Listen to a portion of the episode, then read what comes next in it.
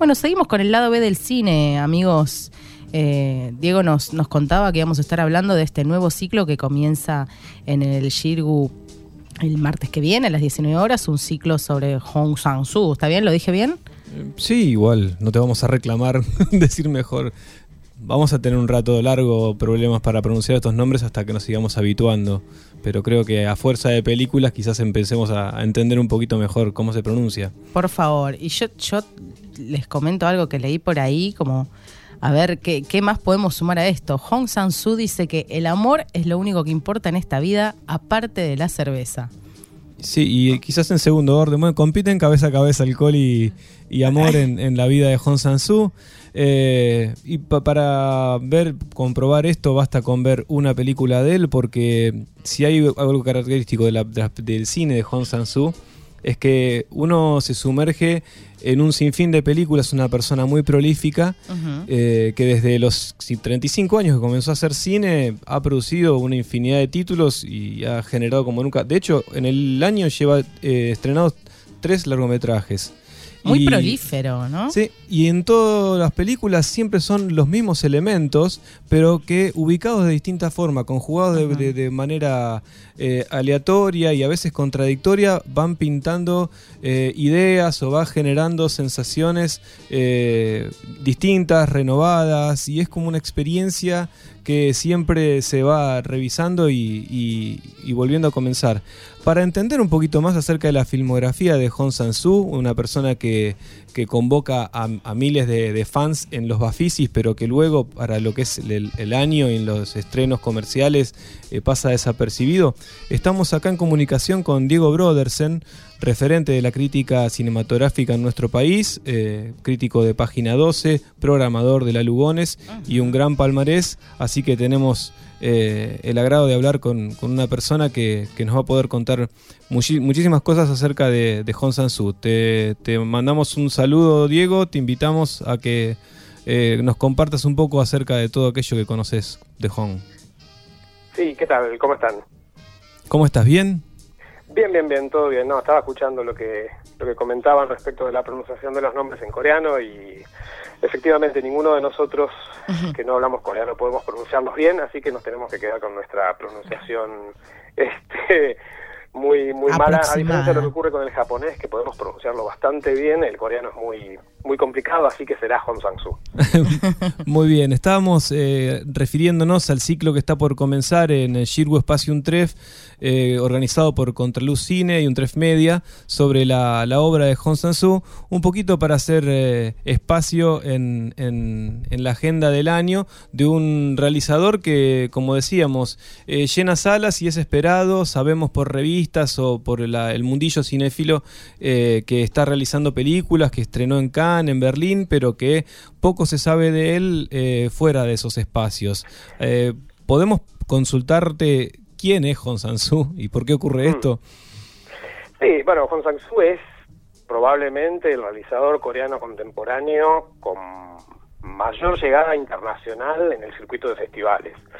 Es un poco el, diría, la punta de lanza del cine autoral, de la vertiente más autoral del cine del cine coreano actual.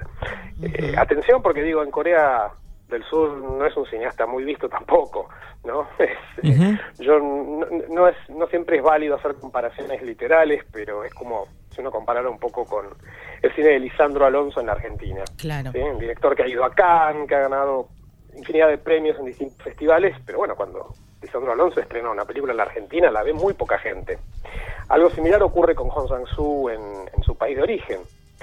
Eh, Él y dice ha también que- diver- suerte diversa en distintos mercados a nivel comercial. Digo, hay, hay- hay países donde se han estrenado varias de sus películas. En la Argentina, comercialmente, si, si mal no recuerdo, se estrenó solamente una Solamente en una, otro sí. país.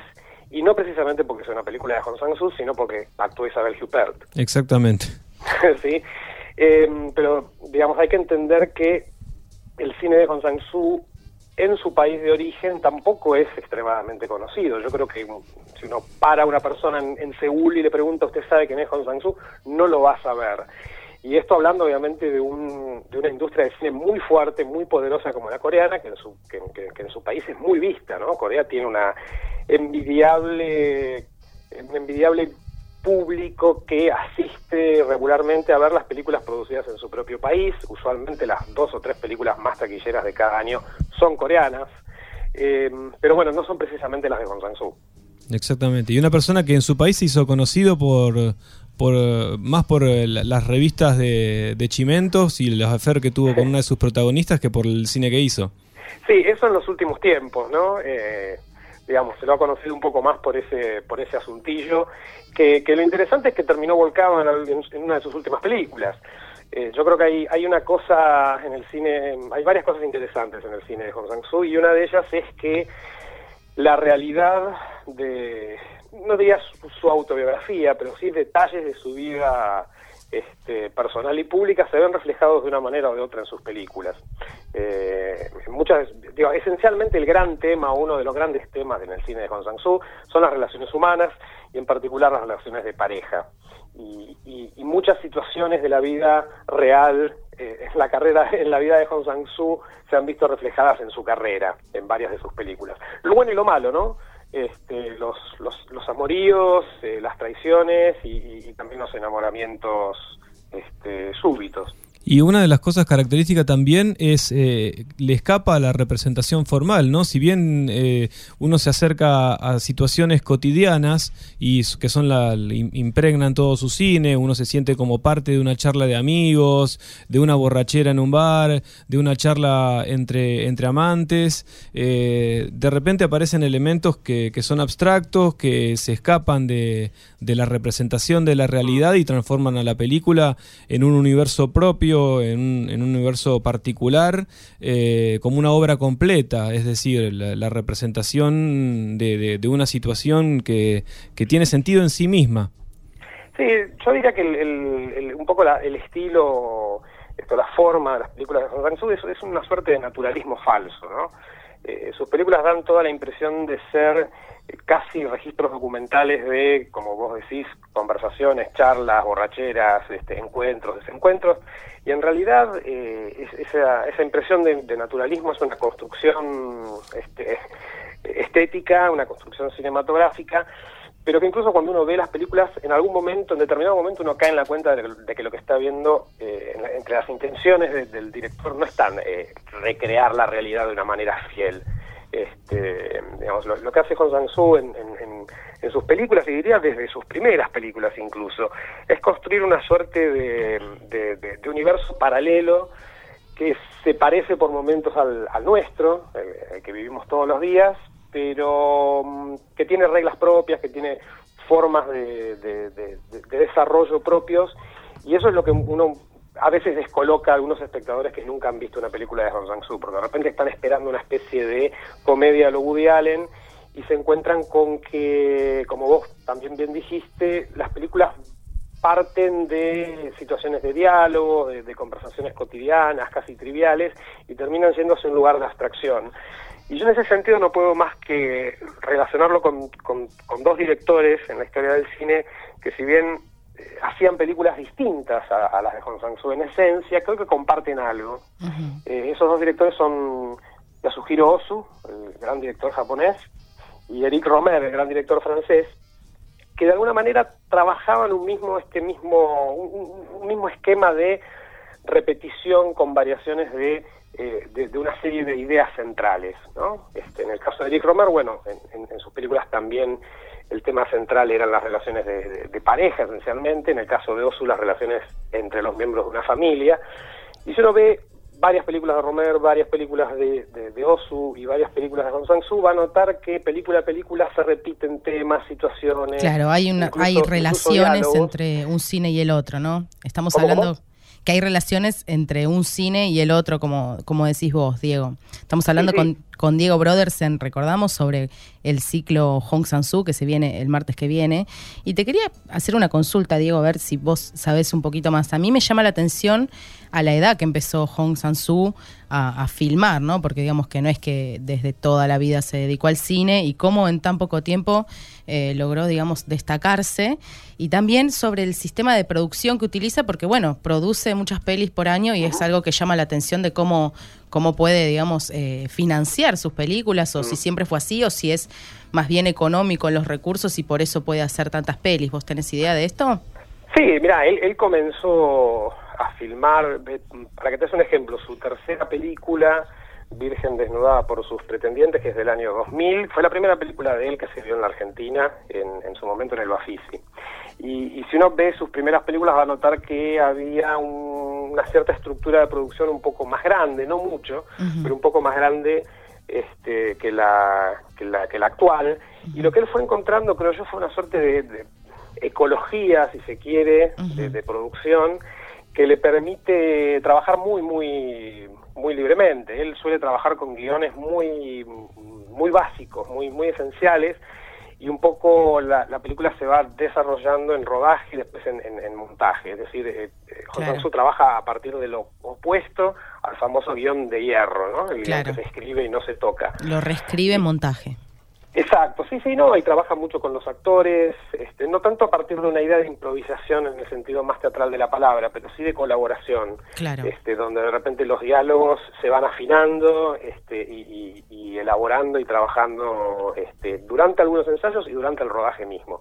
Pero al mismo tiempo, eh, desde un punto de vista, si se quiere, económico, sus películas son muy baratas. trabaja con, un, con, un, con un esquema de producción muy, muy básico, digamos, sin... Este, sin escapar a, la ley, digamos, de los sindicatos, pero sí con, con un equipo mínimo y con niveles de producción que son muy, este, muy esenciales, digamos. No, no hay un, gasto de producción enorme en ningún sentido y mucho menos de, de distribución y publicidad. Eso es lo que le permite de alguna manera casi te diría autofinanciar sus películas. Claro, claro. Con el éxito, digamos, de una peli ya se financia la, la, película siguiente.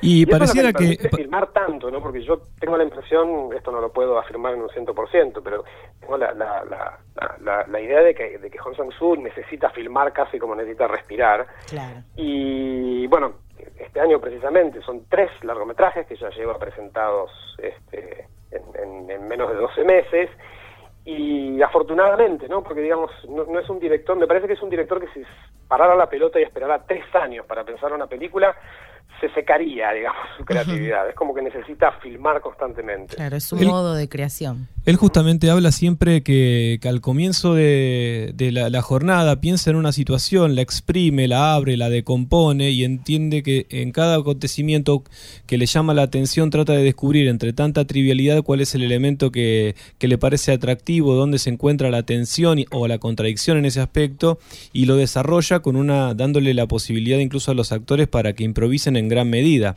Exacto.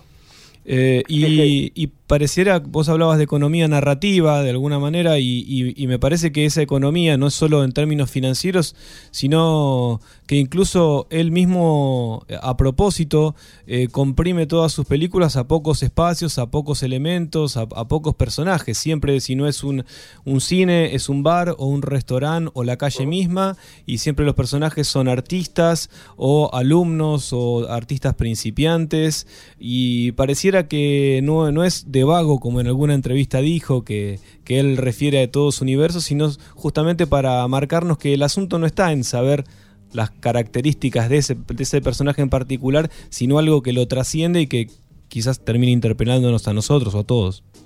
Sí, exactamente. Digo, más allá de las características eh, culturalmente muy propias de sus películas, es decir, el encuentro a, comer algo y tomar soju es muy coreano, digamos, y la manera en la cual se bebe y se, y se come, en la, cultura coreana es muy distinta a la nuestra, por ejemplo. Pero a pesar de eso, sus, las historias en sus películas son absolutamente universales, digamos, eh, en esencia. Eh, eso me parece que es lo que le permite tener una llegada, este, no obviamente masiva, pero sí a generar esta especie de culto alrededor de sus películas este, de, tenerse, como, como bien comentaban, cada vez que se presentan una de sus películas, el Bafisi o el Festival de Mar del Plata se llenan, es este, inevitable. O sea, hay un cierto público que está esperando este, fervorosamente sus nuevas películas. Em, Estamos hablando de, repetimos, de para quienes se suman, eh, de Hong Sang-soo, director surcoreano que, que va a estar eh, siendo el foco de atención del nuevo ciclo de Contraluz Cine que comienza el próximo martes 7 de noviembre. Eh, comenzamos justamente hablando de, bueno, Hill of Freedom. ¿Has, has tenido oportunidad de verla? La película de 2014. Hill of Freedom. Sí. Sí, es una de sus varias películas. Hay un elemento que él comienza a introducir eh, en determinado momento de, su carrera, que es esta idea de bueno de lo extranjero, ¿no? De, del, personaje coreano que viaja al exterior o del personaje que vive en, en, en, Francia o en Japón, como en el caso de Hill of Freedom, y que se topa, digamos, con, con Corea, este, en Corea o fuera de ella, con algún personaje coreano. Y, y Hill of Freedom es una variación de esa de esa idea que, que, después va justamente a retomar en, en, en otro país. claro, siempre siempre está el, en, en, cada película siempre hay un sapo de otro pozo, ¿no? Que está como en una situación de tránsito. Sí, no en todas, pero suele haberlo. Este, siempre hay un, quizás un personaje más perdido que otro. Este, usualmente se da mucho la situación de que el que está más perdido pareciera ser el, el, asistente del director o el, o, el, o el, ayudante del catedrático o la, o la asistente de, alguien y finalmente el que termina estando más perdido es, el, es la eminencia, ¿no? la figura eh, de mayor autoridad. Claro, y, para el espectador que está acostumbrado a una narración más tradicional, eh, de comienzo, nudo, desenlace, con personajes marcados y contrapuestos, unos conflictos bien delimitados y toda la, información bien subrayada, ¿cómo lo podemos invitar a que se siente a, o se disponga a ver una película de Hong Sang-soo y, no, se, no salga a, a los cinco minutos huyendo? Bueno, tratando de convencerlo de que no hay una única forma de, contar una historia en el cine, y esto no, no, no, ha sido así desde incluso desde los orígenes del cine, y que más allá de que, de, que las películas de Hong Sang-soo quizás no formen parte del universo de la narración clásica, este, ni tengan un comienzo, un desenlace tan tan marcado, ni personajes... Eh, precisamente los personajes en Hong Sang-soo suelen ser bastante ambiguos y, llenos de zonas grises. Eh, a pesar de eso, sus películas son extremadamente disfrutables. Eh, no hay, digamos, una dificultad este, intelectual o, este, o, de conflictos filosóficos muy profundos en sus películas. Esencialmente, lo que, lo que se narra, lo que se describe en las películas de Hong Sang-soo son cuestiones este, muy, muy humanas. Ajá. ¿Y, y qué nos puedes decir acerca de los personajes? Porque uno de los elementos que humaniza su cine es lo entrañable que resultan muchos personajes. Personajes a los que muestra contradictorios, pero a los que trata con mucho cariño también, ¿no? Sí, si hay algo que no hace Hong Sang-soo, como no hacía Eric Romer, el director que había nombrado antes, es juzgar a los personajes. Es decir, nunca hay, incluso aquellos personajes que, que cometen actos un poquitito este, desubicados, en, sus películas nunca hay un, un dedo admonitorio ni un, ni, un juzgamiento este, de, sus actividades, más bien las películas se limitan a, describir. Y me parece que una de las características esenciales de los personajes en el cine de Hong Sang-soo es la fragilidad, ¿no? La, la, la fragilidad de, de, las emociones, de, incluso de la construcción psicológica este, de los personajes a partir de, su trabajo este, o del rol que cumplen en la sociedad. Y en ese sentido también decir que en líneas generales los personajes femeninos en el cine de Hong Sang-soo son mucho más fuertes, ¿no? Son mucho más eh, están mucho mejor con los pies más sobre la tierra, con, con, con las ideas más claras, con, con, un norte un poco más definido que los personajes masculinos, que suelen bollar un poco más, digamos, en, en, en sus emociones. No casualmente una de las películas de Hong Sang-soo, una de sus primeras películas, se llama eh, Las mujeres del futuro del hombre. Sí, exactamente. Y, y, y no ¿Es por un nada... feminista, Hong Sang-soo?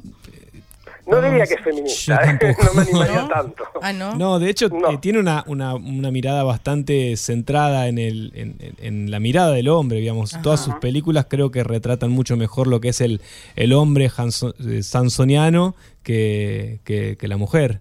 Eh, Yo diría que las, no diría que es feminista, pero diría que las respeta mucho a las mujeres eh, y les tiene un poco de miedo también. Apa. Bueno, habl- hablamos entonces con, con Diego Brodersen acerca de- del cine de Hong Sang-soo, eh, cine al que invitamos a todos a, a animarse a, a conocer a partir del martes próximo en los ciclos que comienzan de Contraluz Cine en el Shirgu Espacio Untref. Te agradecemos muchísimo este tiempo, Diego. Sabemos que son días de mucho trabajo, que se viene Mar del Plata, eh, momento del año con mucha actividad, así que muchísimas gracias por el tiempo que nos diste. Así es, gracias a ustedes. Chao, hasta luego. Chau, chau. Bueno, estuvo muy interesante, amigos. Ya tienen los tips para entender, entender un poquito más de qué viene este ciclo de Hong Sang-soo. Que bueno, les, les reiteramos, vamos a estar en Shirgu Espacio Untref el martes que viene, martes 7, ¿no, amigo? Sí, eh, un cine que te, va a colocar en un, una- un lugar muy dinámico, porque si bien te va a descolocar, te va a desconcertar, vas a tratar de entender por dónde va la película. Es bueno saber que la idea de la película es esa, que estemos desconcertados, que estemos frente a situaciones cuyo trabajo de, de visionarlas es también construir esa historia. Pero como están unidas por momentos tan simpáticos, de diversión, desconcertantes, de risa y también de emoción, con personajes tan amables, son momentos sumamente llevaderos y por lo general siempre cuando termina la película salís con una mueca de sonrisa y te llevas experiencias de vidos. Vieron como una reunión en la que vos fuiste parte, vos, a vos te Sí, fuiste claro. confidente de reuniones de amigos, de reuniones entre amantes, de situaciones Muy íntimas. muy entrañables y, y disparan un montón de ideas. Son de esas películas que te acompañan un ratito largo después de, de- de haberlas visto. Películas en las cuales están regadas de alcohol eh, y regadas de borracheras. Y unas borracheras que son producto de borracheras reales. Ajá. Claro. Por- y Ah. le preguntan esto permanentemente a Hong Sang-soo. ¿Por qué esta cuestión de que siempre haya algún momento en el que los, lo- los personajes están embriagados? Y dice, y bueno, algunos juegan al fútbol, otros juegan al tenis. Yo bebo. Es, es una actividad recurrente Claro. en mí. Es una instancia que yo conozco mucho y es por eso que están en mis películas. Sí, además él dice que él habla de, en sus películas de lo que sabe, ¿no? Entonces, eh, tanto las historias amorosas como eh, también siempre aparecen personajes de cineastas Sí, en las siempre. películas. Eh, eh, por eso dice, yo soy un vago, eh, no tengo paciencia eh, para dedicarme a investigar otros espacios. Hablo Ha- de hago, mí. Hago cine de Hablo lo que de lo que conozco. conozco. Entonces nos vamos a sentir identificados. ¿Qué es lo que pasa? A partir de lo que él conoce, que a la primera película ya conocemos rápidamente, Claro. ya sabemos que el asunto no está ahí, en esos espacios o en esos personajes, sino en las ideas eh, Que generan. se disparan a Claro. partir de esas situaciones. Vamos a repasar un poquito la, la programación. ¿Qué nos espera entonces el martes? ¿Con qué arrancamos? Die? El martes comenzamos con Hill of Freedom, que es una película del 2014. Colina de- de la Libertad, ¿no? Colina de la Libertad. Es una película muy linda por el disparador que tiene. Justamente está vinculada a su forma de entender el cine, que es una persona que recibe una cantidad de cartas eh, al volver de, de un largo viaje y como esas cartas se le caen al piso y se le desparraman, comenzará a leerlas desordenadas y así será la película. Iremos leyendo o viendo en este caso las cartas que le dejó su, su amante y, y acercándonos a momentos de, Y no sabe, claro, qué, qué problema, ¿no? Porque mirá si en una te dice te quiero y en la otra te dice te odio. ¿Qué, qué sabes actualmente si te quiero o te odia? ¿Cómo no, termina no la tenés la, historia? fecha. No Claro. tenés la Iremos, fecha. iremos descubriendo junto con ellos esa situación. Luego tendremos la segunda película de él, eh, El poder de la, de la provincia Gangwon. Gangwon. Una película que la, la- la ponemos en el, en el ciclo porque es el disparador de su, de su poética. De la, poética de Hong Sang-soo se establece en esa película. Quizás no en la primera, que es bastante más experimental, pero a partir de ahí vemos todos los elementos que lo van a acompañar. Y terminamos con dos películas mucho más actuales de él, una incluso también del 2017, que es Woman on the Beach. Eh, no, perdón, esa es otra película de él. Eh, on the Beach at Night Alone, es decir, Ajá. eh, sola en la playa de noche. Una película hermosa y que eh, la peculiaridad que tiene es una de las pocas películas de él que están protagonizadas por una mujer. Muy bien, Bueno. igual también lo interesante, como venimos haciendo en los ciclos, es poder ver esa continuidad de películas de un mismo director que te hace eh, profundizar no solamente en, en- en- en la cultura, sino también justamente en esta estética, ¿no? Como no, no con una sola película, sino con todo un ciclo. Me encanta. Bueno, entonces nos los esperamos, amigos, el próximo martes a las 19 horas en Shirgo Espacio Tref, Chacabuco 875.